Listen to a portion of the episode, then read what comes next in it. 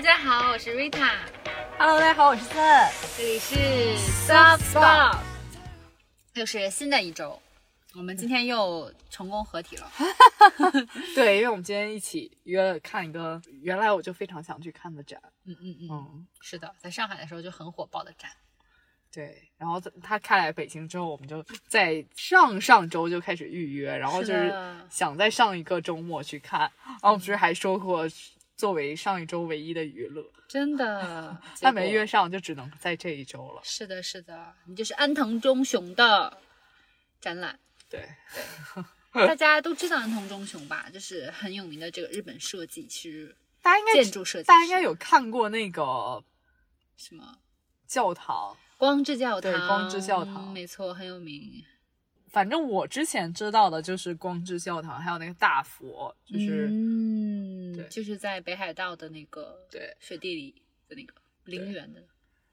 后来我才知道，可能在中国也有一些建筑师，嗯，他负责操刀的。而且意外的还挺多的耶。对啊就是上海保利剧院啦，然后还有很多在其他推进中的一些，对，北京也即将有两个，嗯，是的呃，在国子监附近的。是的，是的对，蛮期待的。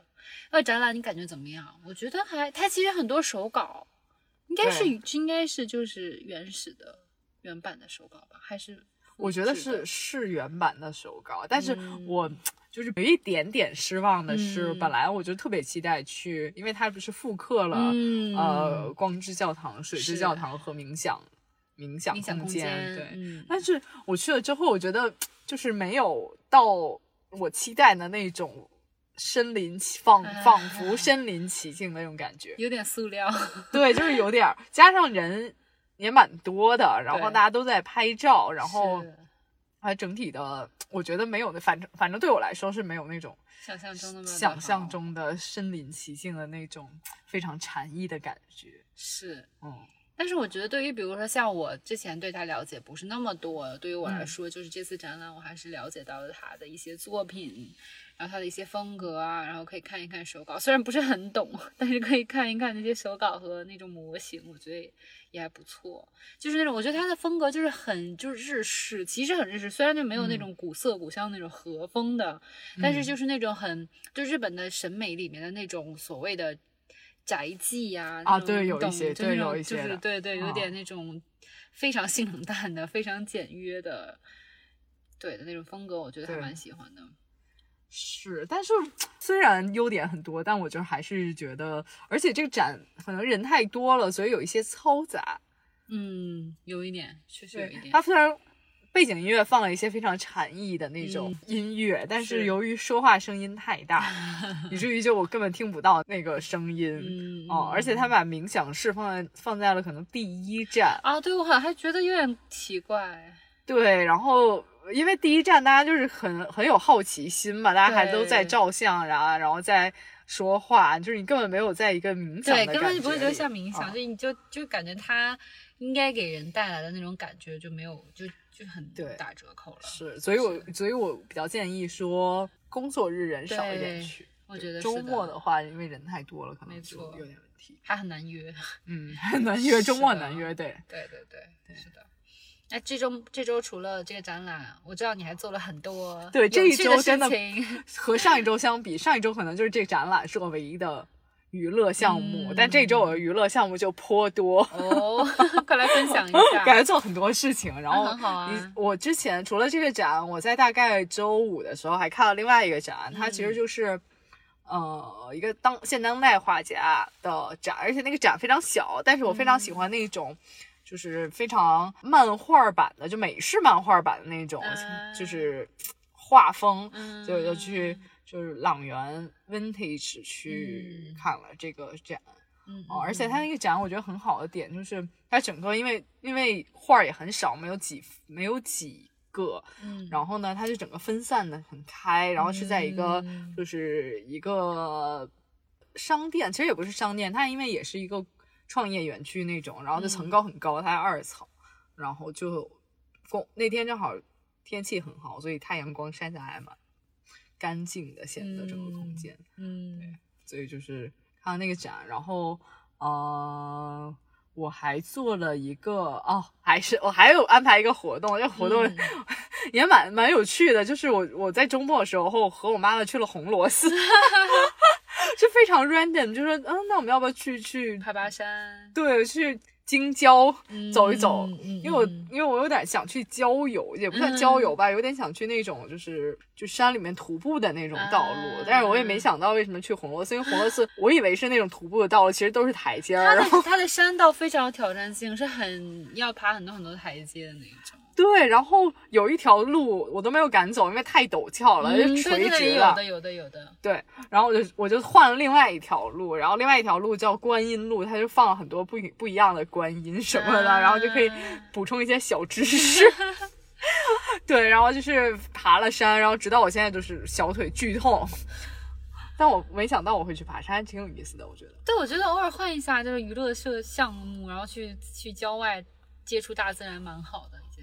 对，因为其实之前嗯都不会去说想去做这些事情，没想过我，们这些 city girl，对，可能说啊，那去拜佛，那大家就去雍和宫。嗯、对，室内的有一些，要么就是红螺寺，你之前会去吗？因为之前有时候还没去过。对吧？我去西，我去就是北京西边更多，就是西山那边，啊，八大处啦，然后西山啦，那边还有什么大觉寺啦，还有什么鸠峰森林公园这哦些，对对对。我本来想去那个来着，啊，对，但我觉得，但那个又离我家很远，所以我就是红螺寺刚刚好在怀对对柔，对在北边。那倒是，嗯，是的，是的，蛮好的。而且你还有在体验其他运动项目，对我还，对我还去了，就是它叫它其实是普拉提和芭蕾的结合，嗯，bar 儿，对 bar 那个课，嗯。蛮有趣的，我、我之嗯前把它想象的非常难，就是对我之前你跟我讲说，你就觉得好像很难，我那时候就觉得应该不会吧，所以你真实我想来体验后蹲来蹲去，然后又会又 要把脚就是抬起来，然后再画圈，你知道？然后就是我说完了，我肯定做不了啊，我可能嗯就是半节课都可能都在旁边站着看别人，但还其实还好，是不是？还好。对，因为嗯我我觉得是仰仗于我平时有做运动，所以就是你对那些蹲起的活动没有那么难，对你来说，就是你起码核心还是有一点点力量。嗯啊，当然就是俯卧撑的时候就做不起来，啊其他同学也做不起来，然后，然后要不就是用，比如说它有个球夹在你的大腿上，要不然后你就是就是要保持对，你要夹着它，然后再做蹲起，啊，哦，那个感觉很难哎，听你形容。但其实还还好，因为那个球不是那种就是硬的，它是那种软软的啊，对，所以就是还还行，那种普拉提小球，其实就是那种东西，然后嗯。所以我觉得还蛮有意思的。然后，嗯、大概做完的一两天之之内，我都是整个从从屁股到肩 疼到肩，就是我觉得这种感觉很好。我觉得就是那种就是你的小肌肉会很疼。对，我觉哦得普拉提或者说这种软稍微不像那种力量型训练的好处在于它锻炼你平常锻炼不到的那些部位和肌肉都调动起来，蛮好的。对，是的，而且我发现，如果你做一个新奇的、你没做过的运动，你的消耗会比原来大很多。是的，啊、是你想我周五还去骑车，但我都没有我做嗯 bar 那节课消耗的多。因为你都已经习惯了那那种它的 routine，对，再加上周五那堂课也没什么意思，我觉得就是很多啊就是新新同学，所以就可能强度有变低。再加上那个老师不知道为什么半节课都在站着给我们加油，啊 没有在，我想啊这怎么回事啊？但是就是嗯呃，但是就是反正呃消耗也没有特别多，所以我还是觉得说每一周去一次还蛮好的。是嗯，挺好的。嗯，我这周虽然没有说有特别多的外出娱乐项目，嗯但是我有看一个新的剧，啊是什美么？剧，就是它美剧它其实不是一个新，就是新上映的，但是就是因为刚好我上周末的时候把头发染了，染了一个 鸭青色、鸭黑色、青色的那种，带点蓝色的黑色。嗯然后呢，我染了这个头发之后去上班，我同事就讲说，哎，你很像那个美剧 Jessica Jones 的女主，看过。没看过是不是？然后它其实是，然后我就去搜，然后那个嗯。女主呢，刚好是我其实之前也蛮喜欢的，啊，对，，她叫克里斯汀·滕滕，哎，那是讲什么呢？她其实就是一个，她是其实是 Netflix，然后是一个 Marvel 系列的英雄，但她不是就是哦最、我们最了解的那些像呃蜘蛛啊不是呃就蜘蛛侠啦、绿巨人啦、美队啦，不是这些，而是就是它是一个有点像。嗯，有点黑，带一点暗黑色彩的这么一个超级英雄。然后他的那种，因为是这种电视剧版，然后又不是那种就是很多特效的，他的力，他的超级力量其实其实就是他的劲儿很大。说白了，哈，就她是一个女生，小就是很瘦，但是但是她其实力量非常大。然后她这个角色是有一个暗黑，有点有点，她的有点。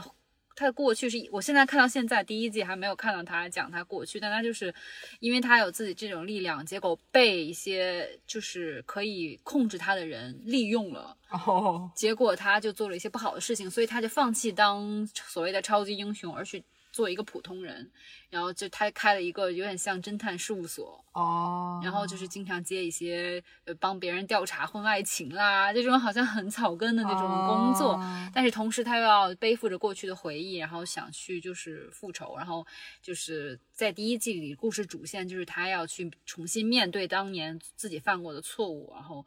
不选择逃避，而是去选择去解决。所以所以它不是画的那种漫画，它就是真的有人在演，是真的只不过加了一些特效而已。它里面到现在为止也没有特效，它特效你硬要说的话，就是力气很他把车大吗？对，但是它就比如说把车举起来。哦，那是特效啊。但是你知道，就是电影里面大片里的车举起来是车整个飞起来那种，它可能就只是屁就是车车屁股稍微抬高了一点而已，哦就其实不是很明显的那种特效。然后所以就是还更，我觉得更像一般的那种，就是有点像破案片的那种感觉，悬疑破案。啊，然后有点暗黑风，然后因为那个女主一直是丧丧的，就是头发也是黑的，然后然后穿平常穿的也是那种穿个卫衣，然后一个黑色的皮衣的那一种，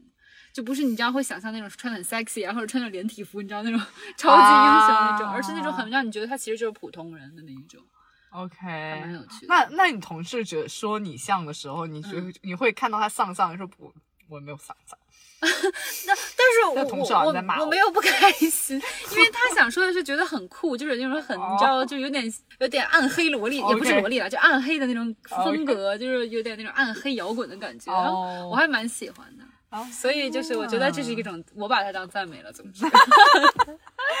哎，说起来，我也看了一个电影，嗯，在这一周。什么？哦，这一周。我我看了一个丰富啊，这周过的。是，我看那个电影就是，呃，它是关于韩国的一个电影，嗯。然后呢，它是关于诈骗集团。嗯啊，然后就就是电话诈骗，嗯。就是他其实是一个原来是一个警察，但是由于警察薪水太低，然后他们、嗯。他们又要负担起他家庭的所有呃开支，于是他就去工地里干活，嗯，然后呢，是他在兼职吗？还是说他就完全他就完全就去工地里？做事情。嗯。然后呢，那个工地迎来了一个诈骗，就是有一个诈骗电话诈骗的人去工地，然后做了一个信号干扰器嗯。啊，然后实际上是同时是做了两个诈骗，就是第一个是呃他整个工地的嗯老板的诈骗，嗯第二个就是就是到他了，就是他老婆。哦，他老婆参与了吗？还是没有，就是诈骗公司对被骗了，啊然后就给他打电话，啊就给他老婆打电话，就是他说他在工地里遭到了就是事故，哦，OK OK，然后呢啊、然后就是要什么多少多少律师费，请律师什么的，然后他老婆就嗯给他打电话，但那个时候电话是不接不通的，因为有那个干扰。对，然后所以啊，所以他老婆就给他给就是可能。存的所有钱就大概十亿或七亿 Oh my god，韩好有元钱韩元，哦然后就 OK，OK。就本来是要买房子，然后后来就是都被骗骗走了了，然后他没有办法，他想去追这个债，于是他就假冒就自己把自己也就是到那个诈骗团伙里去做事情，嗯然后揪出就是骗了他们钱的那个团伙。嗯哦嗯嗯，这是个电影，这是一个电影，叫什么？呃，好像就叫叫什么惊悚电话，还是叫什么惊惊惊惊悚电话，听着好话像恐怖片啊，诈骗电话，反正就是这种了解了解。嗯，对。然后他有一个事实还蛮惊人的，他就说，全呃全韩国每一天有大概三千五百个人会遭遇到电电话话诈骗会成功的被电话诈骗。我觉得这还蛮常见的，中国因为也有啊，电信诈骗这种的还蛮多的。我觉得他那个电影虽然是有改编或升级了，但是就是一定会有这个上这个趋趋势发展的，就是你的信息会不断被披露，嗯然后呢，这些信息结成一个共同点，比如说就是老婆和孩，老婆有老婆孩子要买房的啊，就家庭常的，就是这一些，然后他们就会根据这这这些人的特征去编一个剧本。嗯，就是高智商犯罪。对，然后还会还会给你，他会有一些黑客技术，然后让你的电话在当下那个时刻，比如说打给银行，但实际上你以为你打给银行，但实际上还是还是打到了这个骗子这个骗子小哦团体的另外一个电话中。然后他也会继续引导你骗你说就啊是我们就是之前的有一个这个服务什么什么的，天呐，我觉得大家也要稍微要擦亮自己的耳朵，对用一些判断，因为现在这种真的是高智商犯罪，不像以前那种就简简单单的给你。而且有的对原来就是有一些说自己是什么北京市公安局啊，操对对对这个广西 口音啊什么的。对，现在都已经非常，他们也是在升级换代。对，就不要听别人的，你就是你，对你，就是自己要有一个判断对判断好，不要听别人说给你打电话推销啊，或者给你打电话什么的。赶紧去下一个那个反诈 前一阵很火嘛，就是反诈骗的那个对 A P P，大家也下一个好了。对，嗯，那你这周有买什么东西吗？啊，我就是我不知道是不是因为费了吗？在这一周？有 有消费还是有消费的，但是我就是消费的频率以及花的钱数是相较于双十一还是大幅度下降的，哦，不然就没办法就是维持生活了。Anyway，但是因为嗯我可能刚好看 Jessica Jones，然后今年又非常喜欢就是那种运动休闲风，嗯然后于是乎我今年包括像刚过去那一周，就是会喜欢买卫衣，就是连帽卫衣，哇，就是那种很休闲，可以底下搭一个嗯阔腿裤啊，或者是什么，就可以穿穿出门上班也可以的那种。然后我这周就是，而且我就是在那个这种潮牌的网，就是 A P P 上去买啊，潮牌的物啊 A P 哦之类的，嗯对对对。然后就看到很多设计很有新意的这种卫衣，因为我觉得卫衣其实就没有很贵，然后随便穿穿。就如果是只要是你这种上班的国潮，好像真的不贵。对国潮真的不贵。然后其实样子有很多，对，设计感还蛮好的，有的。对对，嗯然后就是我还在李宁也买了，就是也是是那种连帽卫衣，啊，然后我就不同颜色的、不同风格的就都买了很多件。当然过去那一周我就是买了两件，其实已经蛮多了，我一周买两件，然后就买了一个是比较宽松的，然后我就很想跟大家分享，就是穿卫衣，就是因为很多时候你挑不好的话，就是又显壮又显胖。然后就没有办法穿出那种慵懒休闲风，其实就会就显得很像对上学时候对，有一点，有一点是，就是你没有办法，就嗯觉得好像这个人有有有时候会觉得说，哎，这个人有些邋遢，又有时候又觉得是这个好，这个人好像不贵。对，是，哦就是我觉得首先是有几点就可以注意的地方，一个就是你要看肩线的地方，它不好，它不能刚刚好卡在你肩的地方，要落肩，啊因为刚刚好卡的话，的。其实就是运动装，然后你就是就，然后如果又是其他，比如袖子和衣服又是泡泡的，那你就会显胖不精神，对。因为你其实肩又卡好了，其实。所以一定要选落肩的，你才能营造那种就是休闲啊，慵懒风。对的，肩线很重要，还有就是长度也很重要，就是这件卫衣的，你要么就是真的是那种短款，就是很那种美式运动风，嗯。然后你要么就是长要长到屁股以下，就是或者至少要盖一半屁股，因为你要是就是很尴尬的，刚好在就是腰下面，然后肚子那里的话，就是会出现你说的那种很就是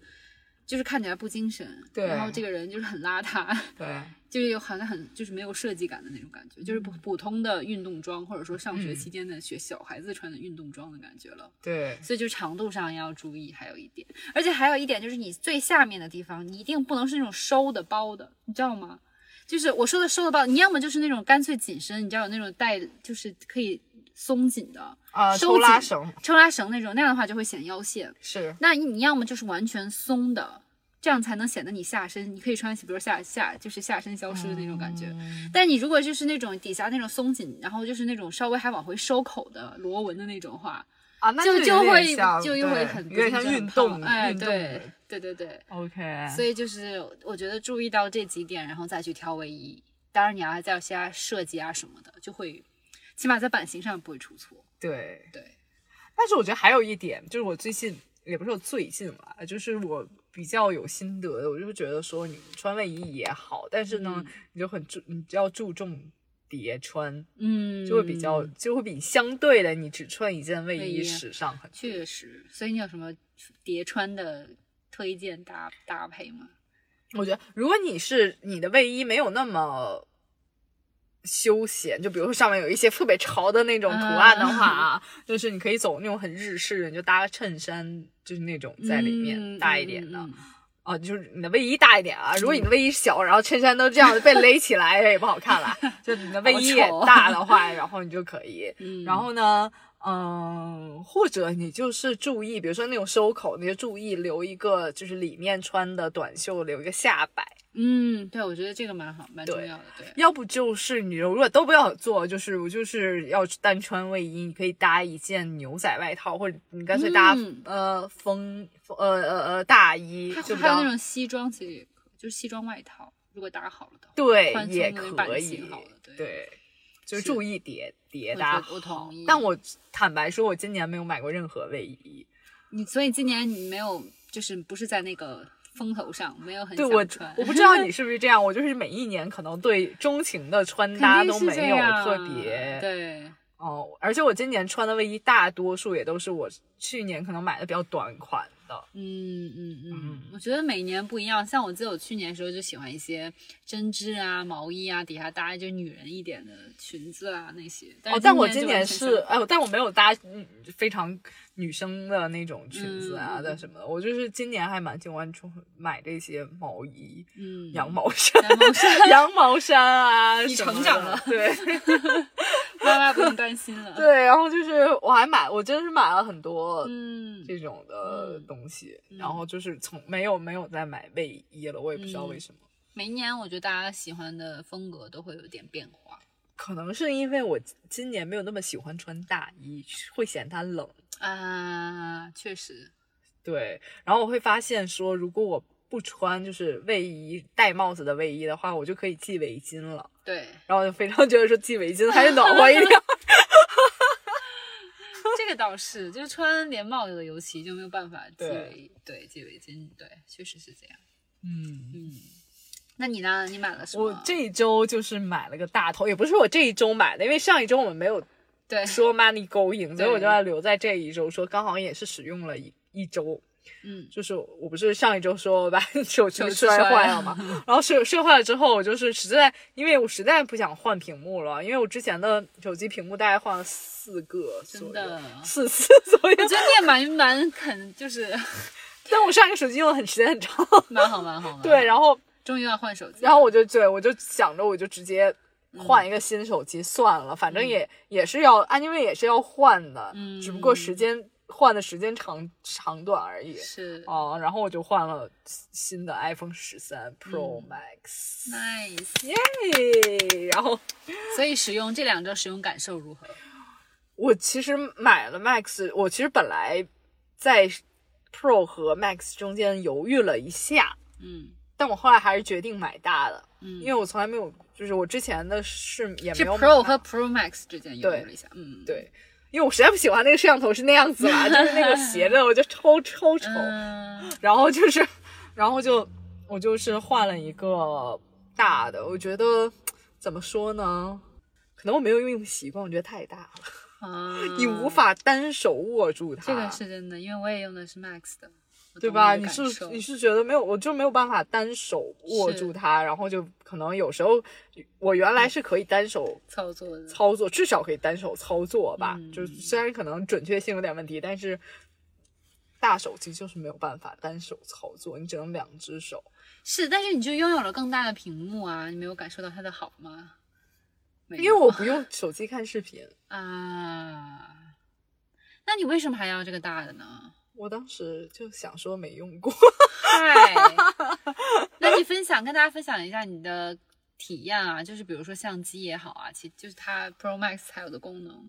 我觉得，我觉得唯一好的点就是它的电影版视频是好看的，就是它后面会给你做一些虚化啊啊，所以就是如果是拍视频比较多的人，其实用那个会比较好。肯定的，是对。但是它现在，我我不建议大家现在就买的原因是我我尤其我拿过来之后，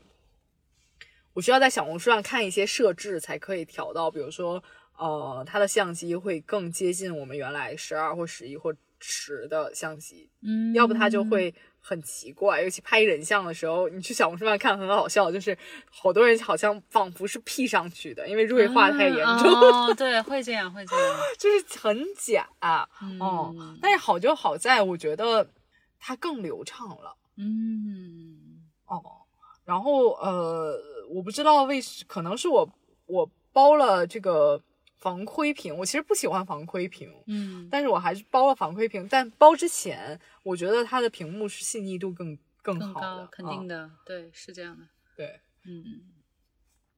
其他的我暂时还没有，就但是我的有一个大感受就是，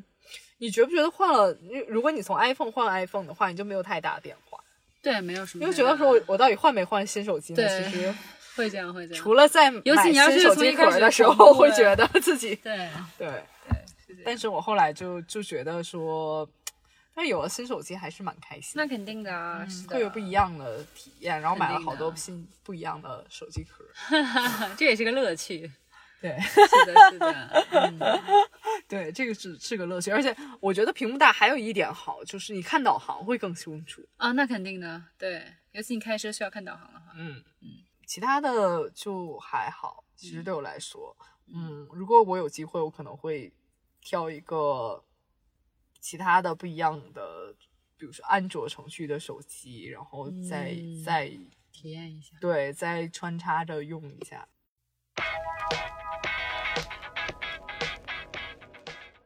好，那我们这一周的 tips 是什么呢？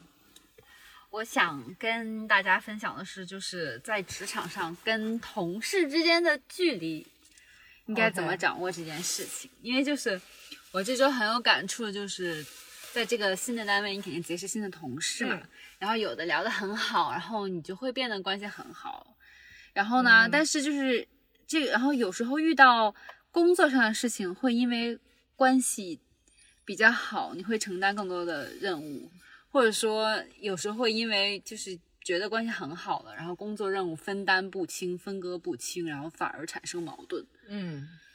我就在就让我重新审视了，就跟工作同事之间关系应该走多近这件事情，因为我觉得这其实是个蛮微妙的事情。你每天生活中醒着的时候，其实很多时候是要跟同事在一起的。对，所以其实你们就好像是关系很很要很处的好不好，这件事情还蛮重要。对对吧？我觉得，然后就是，然后你要跟他走多近，我就觉得是一个，就是现在大家都很在乎隐私，你们要分享多少是合适的，这件事情我就想，我就想了很多。我不知道你有没有同样的，在就是在我我想先问你，你是会和同事做朋友的那种人吗？哇，我觉得我是会去努力维持同事和睦关系，但是我反而私下，除非我跟他走的。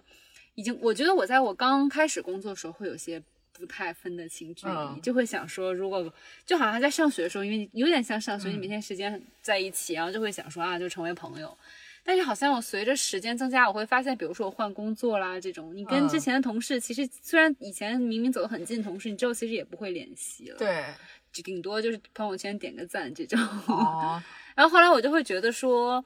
那我就还是就是同事，大家就工作关系，而且以后还会涉及一些，比如说利益上的竞争关系，其实还是有的。所以我现在就是那种大家处好关系，一起吃饭啊，聊聊天啊，一起买买东西啊，拼个单啊，这种就 维持在这种就好。就私下，比如说我家的情况，我就不会想分享。嗯，就比如说我住哪里，住哪里，有时候你你可能聊着聊着天就聊到，就无所谓了。但比如说，就家里爸妈是做什么的啦，或者是你自己。你知道有的同事就很爱分享这个分享那个，比如自己男女朋友的事情啊，自己的一些奇特爱好啦，还有就是有些就是朋就是我见到同事就会比如说工作的不满啊，或者说工作不满发发牢骚，我觉得正常。但是比如说甚至想换工作还没有想好就会分享，我觉得是不是嗯，是不是不应该分享哎？，但是我是那种，但我我特别就是同意的点，就是确实你有一些当时觉得关系很好的朋友、呃同事，嗯然后你觉得我们是朋友了，然后。嗯然而可能大家各自离职之后，嗯。确实就联系蛮少的，嗯，然后甚至就是变成了可能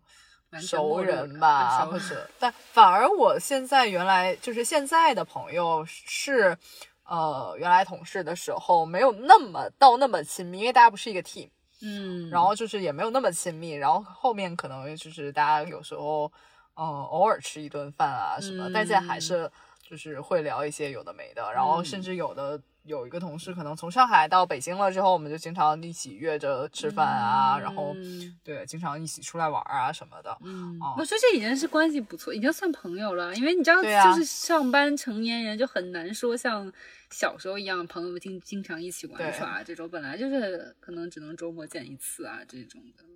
对，但是我觉得，但是我还是那一种，就是在可能现在的工作上，然后有一些朋有一些同事关系很好，然后大家就是可能觉得是朋友的时候，嗯，我还是可以，我就是那种还是蛮 open to 去分享啊，嗯大家一起吃饭啊，甚至我有的同事可能跟我妈也吃过饭啊，等等的。啊嗯就是我是觉得，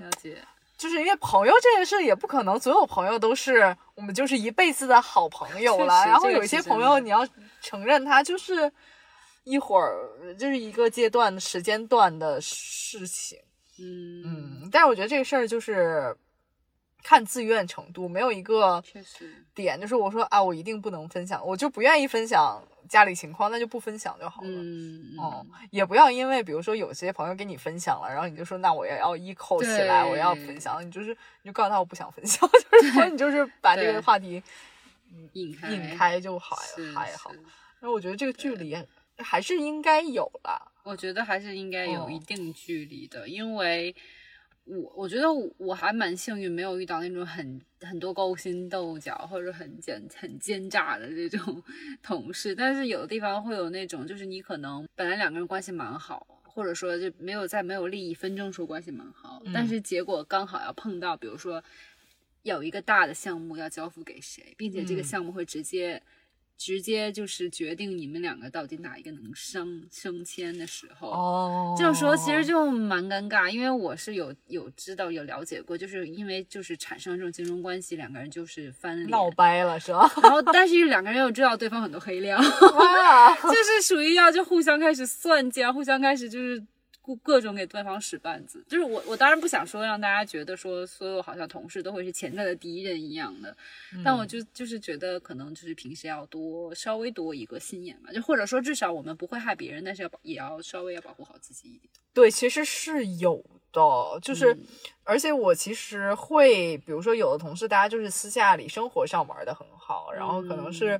呃，他人很好，你做朋友非常开心，但是有他的工作风格可能啊，会有会，这种，对我经常会碰到这种，就是他的工作风格跟你真的处不来。是是是，嗯，然而你们又是好朋友的情况下，也没有办法跟他发火，对这种就也又很尴尬，也会对这种我就是觉得很尴尬。是 是是，哦、就是怎么后来我就是觉得说，那我们就把它分开，就是我就是跟嗯你私下、私下你找我，可能平日里吃饭啊，或者大家帮忙啊，什么都 OK，但是就工作上不要有太多的交集。这是是的。对，因为就反而这样子，本来比如说关系可以很好，结果嗯因为工作反而闹掰了，就对，但如果这个朋友就是，呃，会觉得说，那你怎么工作上就是不帮我或者怎么样的时候，我就觉得说，那那也随缘吧。你如果生活上也不想找我，那没关系，那就随缘。对，我觉得如果真的是 可以做朋友的人，也不会强迫你做这些那样的事情。比如说，你都已经很明确，比如说，而且我觉得，如果真的是可以做朋友的料的话，他也会了解你的，他也能理解你工作风格上的不同。那我觉得，如果大家都是成年人的话，就互相理解，因为其实有时候保持一定距离反而能长久一些，对。就是对吧？就是尤其而且工作上的，而且说实话，我们都这么大了，多一个朋友 少一个朋友会怎样？是 其实都不会怎么是的，样嘛我。觉得就是该就是会陪你走下去的是会陪你走下去的。如果确实两个人就是不是一路人，那就可能不要强求，不要强求，是不要强求你的同事会变成朋友。对，我觉得这很重要。嗯就是我之前也有过那种在一个单位觉得啊，就没有什么好聊的，我觉得好寂寞。后来想想，你就是去工作的，然后你那么多个人情感在里面，反而会影响你本身工作这件事情。对嗯不过我觉得同事好不好也确实是蛮重要的一件事情。对，嗯就是同事好不好？我觉得，我觉得就是同事有时候会变成朋友，或者说呃亲密的、比较亲密的关系，也在于说你们能够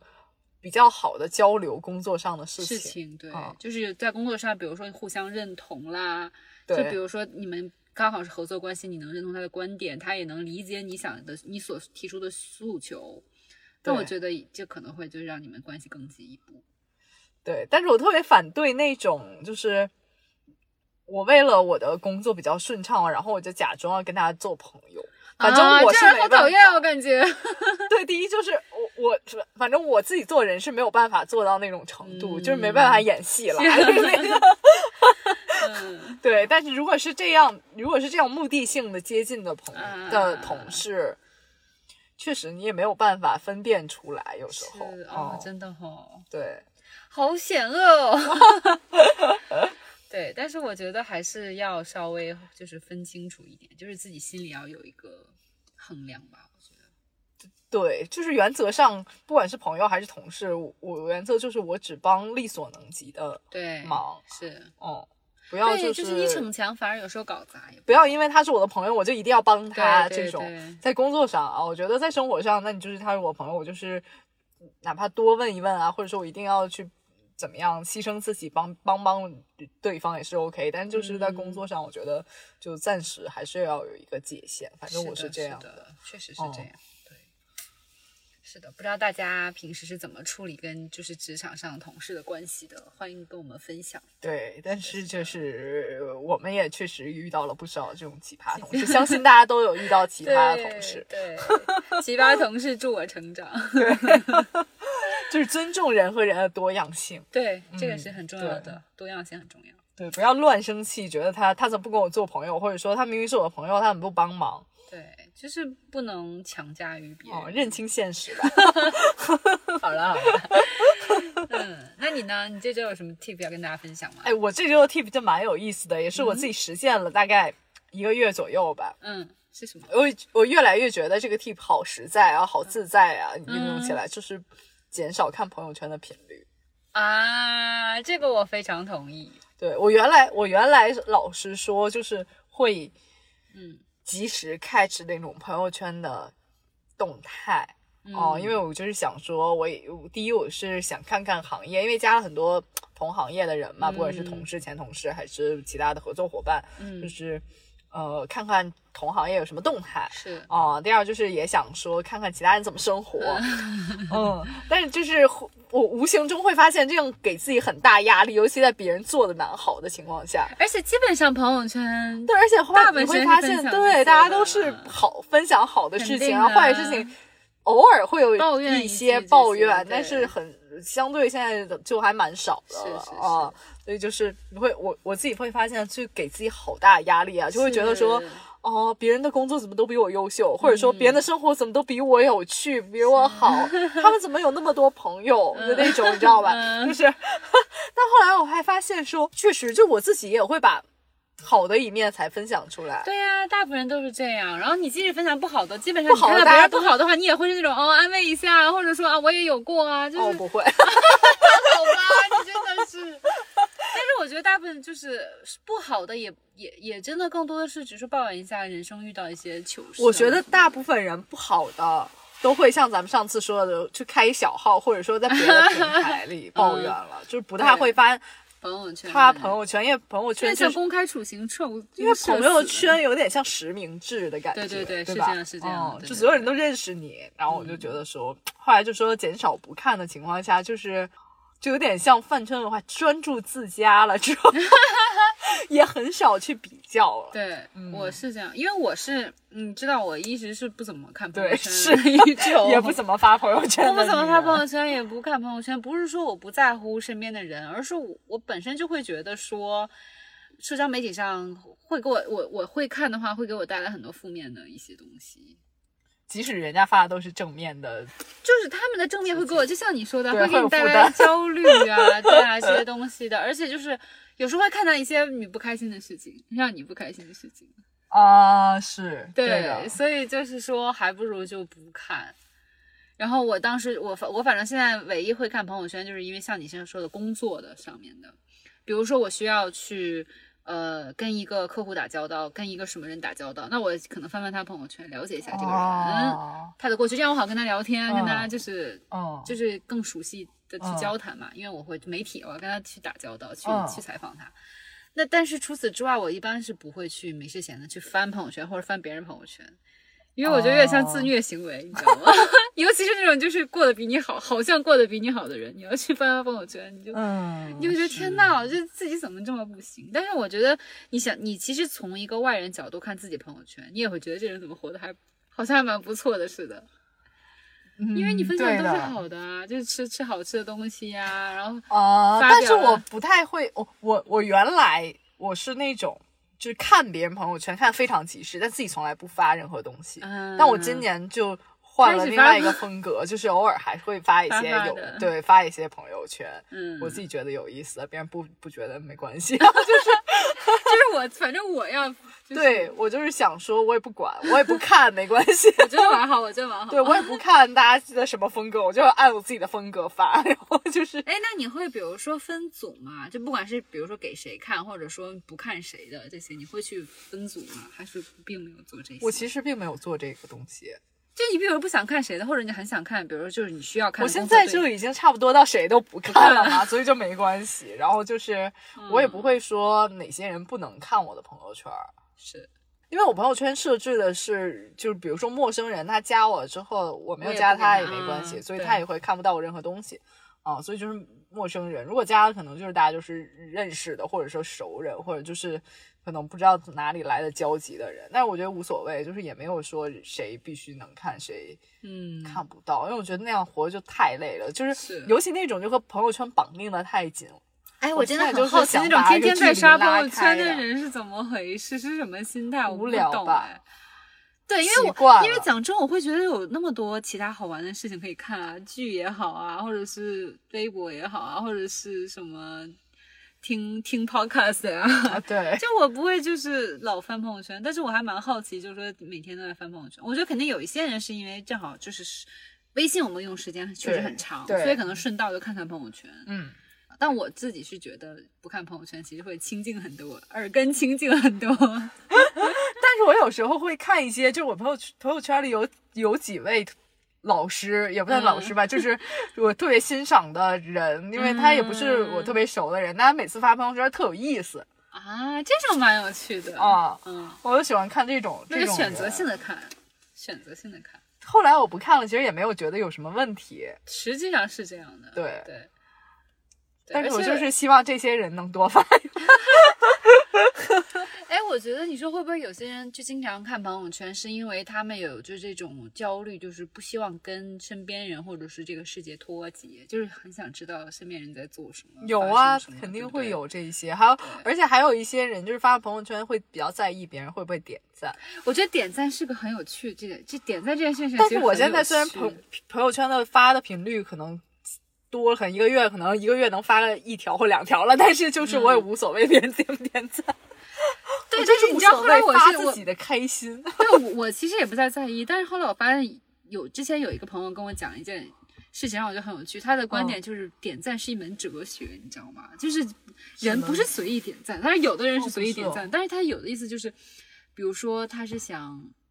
他是已经看到前面有人在点赞，他想让那个人刷他知道他的存在，或者是怎么样，他去点赞。啊，好累哦！就是我觉得就这件事情，还有就是什么，有的东西可以点赞，有的东西不可以点赞，就这些东西，我觉得就是我是不太会去讲究的那种。我也不太我是看到想点的我就点我。我也是觉得 是，就不管有没有人，别人都没有点没关系。我觉得这个有意思，对我也点我也是我觉得对就是鼓励你多发一点，我喜欢看。对，但是我发现有些人是会那种知道前面有谁点了之后，他喜他比如说想提醒这个人我的存在，或者是想刷存在感去点赞的那种，你知道吗？我觉得还蛮有趣的。这个朋友圈其实真的是一个很大的主。但我就是那 种就是信奉诚实，嗯因为有些人会问我说：“哎，你怎么没有给我朋友圈点赞？哦你看到了吗？这那条我说看到了，那你怎么不点赞？哦因为不好看。我就会跟他说，如果熟人，我就会因为不好不够好看。是啦是啦，对，那条朋友圈广告你为什么没发？我觉得因为我素材不够好对看。是，但是其实少看的话，有时候会少一些焦虑。我发现真的好自在嗯哦。如果 如果就是不把朋友圈这件事当回事儿的话嗯，，对，我就觉得好自在。对，哦是这样的，我同意你。当然，我觉得呃这个还是一个个人倾向的问题。对，嗯，如果你是能从朋友圈中获得很多快乐和排解压力的人，那我觉得你就看一看。对，如果每个我觉得每个人留言，大家就是你，你愿意给别人留言，嗯想要交更多的朋友，或者说想要大家更热络的话，也没关系啦。但是就是有一些人，比如说你真的看朋友圈，会实实在在的感觉到了有一些焦虑，嗯，那我就不建议，就不要再看了不建议你再去看了，没什么意义。对，是嗯的，是的，不要让这个东西反而成了一个绑架你的东对西。对，嗯，好的，那我们这期的内容差不多就是这样，对，愉快的周末就这么结束了。那我们下周再见 了。好，我们下周再见，拜拜，拜拜。